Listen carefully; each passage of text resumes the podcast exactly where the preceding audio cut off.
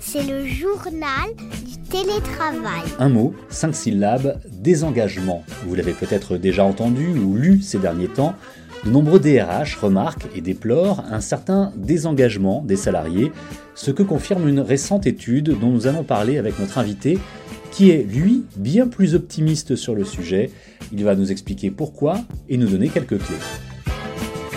Bonjour Pascal Grémiot. Bonjour Frédéric. Vous êtes euh, président et fondateur de Eurecia. Eurecia, c'est une PME toulousaine spécialisée dans les ressources humaines et euh, la vie au travail. On va y revenir d'ailleurs euh, sur ce terme. Et c'est vous qui allez nous aider à comprendre ce fameux désengagement dont nous parlions à l'instant dans l'introduction de cet épisode du journal du télétravail. Mais première question, puisque je l'ai dit, vous êtes spécialisé dans les RH, ça, ça va, tout le monde sait ce que c'est, les ressources humaines.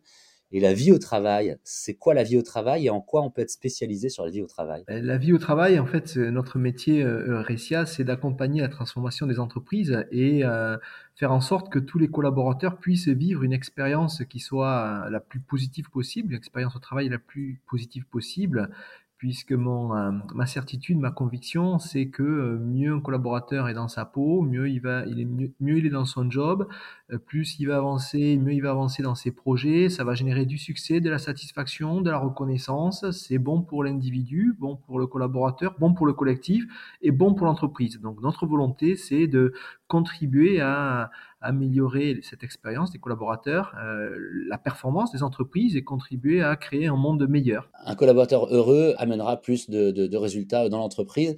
C'est un cercle vertueux, on en parle de plus en plus et c'est plutôt une bonne chose. Cependant, selon une récente étude menée par Gallup, seulement 6%, euh, seulement 6%, c'est rien, des salariés français seraient, je cite, engagés au travail. Ce qui nous amène à parler de ce fameux désengagement dont on parle notamment au niveau ressources humaines depuis euh, quelques mois, même quelques années maintenant. Alors, qu'est-ce que le désengagement et qu'est-ce qui a amené ce désengagement? Allez, je vous pose une troisième question en une. Est-ce que c'est vraiment nouveau? Alors, Je vais commencer par répondre à la dernière. Est-ce que c'est nouveau? Je pense pas. Euh, ensuite, est-ce qu'on aime se faire peur et ces études euh, qui sont un petit peu de la, qui poussent à de la tristitude, du catastrophisme? Ben, Pour, être honnête, elle m'agace parce qu'en fait, euh, si je regarde les patrons, les équipes, non. Est-ce que tout le monde est 100% engagé?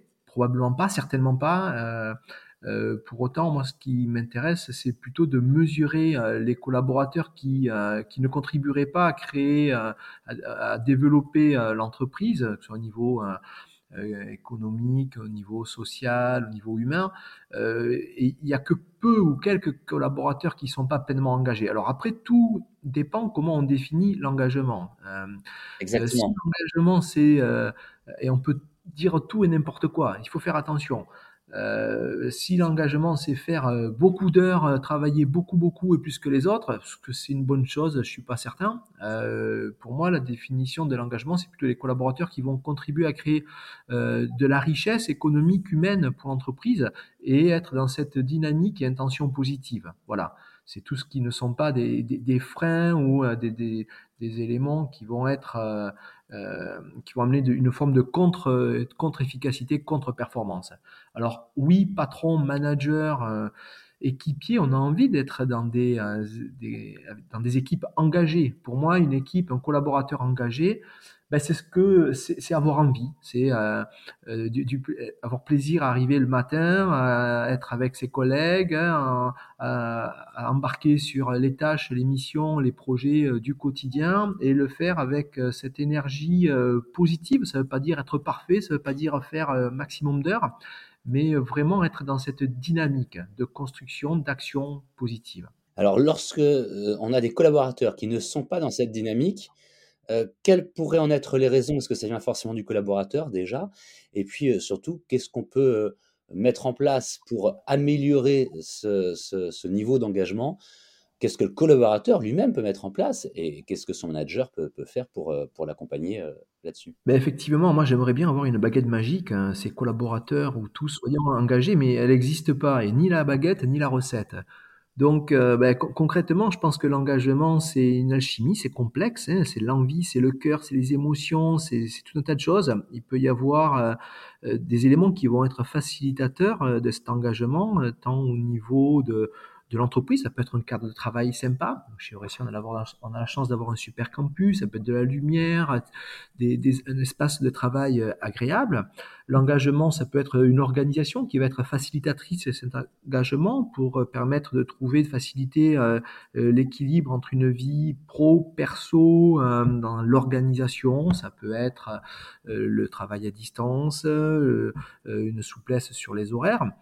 Euh, mais aussi l'engagement, c'est une affaire de, de, management, de relation, de sens. Donc on est engagé, pour être engagé, il faut savoir pourquoi on travaille, euh, quel est le, projet, la raison, euh, le sens de ce projet, la mission de l'entreprise qui va être porté par la direction, relayé par les managers et à travers son quotidien décliné dans, dans, ce, dans ce quotidien pour chaque collaborateur. Donc c'est une mission, des missions les plus claires possibles, qui ont du sens, et c'est aussi permettre de, de, projeter le collaborateur pour que ben, lui-même s'épanouisse. S'épanouir, ça veut dire quoi? Qu'il prenne du plaisir, qu'il arrive à accompagner le collaborateur pour développer ses compétences, créer des succès, des petits succès, euh, progresser, se sentir utile, avancer.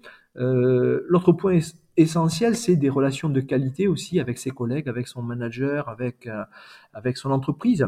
Ce qui veut dire, dit autrement euh, aussi, c'est une ambiance positive, des valeurs partagées, une ADN, une identité forte dans l'entreprise dans laquelle le collaborateur va se retrouver. Et c'est aussi euh, un sentiment d'appartenance. Alors c'est complexe, un sentiment d'appartenance. Ça veut dire quand même, quand on parle de relations, une entreprise, pour moi, c'est une aventure humaine. Donc c'est des relations euh, entre collaborateurs, avec des clients, des fournisseurs, des parties prenantes. Et, pour euh, créer ces relations, mais il faut un état d'esprit, une dynamique positive, partager un socle de valeurs qui fait que au quotidien, on a envie de vivre euh, des, des, choses un petit peu de manière de la même manière et on se donne les, les moyens de les vivre et de progresser. Et, donc, pour faire tout ça, ben, il y a, euh, c'est du ressort de l'entreprise, du management, de l'organisation, des RH, mais il y a aussi la posture du collaborateur. C'est à un moment donné, si on n'a pas envie, on n'a pas envie. Il y a des fois, on est euh, et puis il faut aussi se poser la question. Donc il y a aussi, euh, pour moi, le point important, c'est comment chacun, on se met dans cette dynamique d'action. Quand il y a quelque chose qui va pas, L'important, la première chose, c'est d'en parler, de le poser sur la table. Et ça, c'est quelque chose qui est, je pense, assez nouveau, euh, qui a été facilité, accéléré, on va dire, par la crise du Covid, et on la remercie pour le coup. Hein.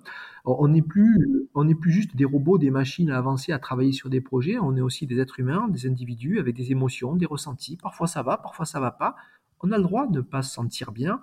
Et ce qui est important, c'est d'arriver, de se sentir à l'aise dans un environnement de confiance pour le mettre sur la table, le poser, le partager. Et puis à partir du moment où les choses sont posées, ben, déjà ça libère. Et puis ensuite, ben, on peut, ben, on est en mesure de pouvoir euh, se remettre en action, le dépasser et, avancer. Et puisque vous parlez, euh, Pascal Grémiot, euh, de ce qui a changé depuis la pandémie de Covid-19, on sait qu'il y a donc de plus en plus de travail hybride, de travail à distance, on parle de flex office. On en parle toutes les semaines hein, dans ce podcast, le journal du télétravail.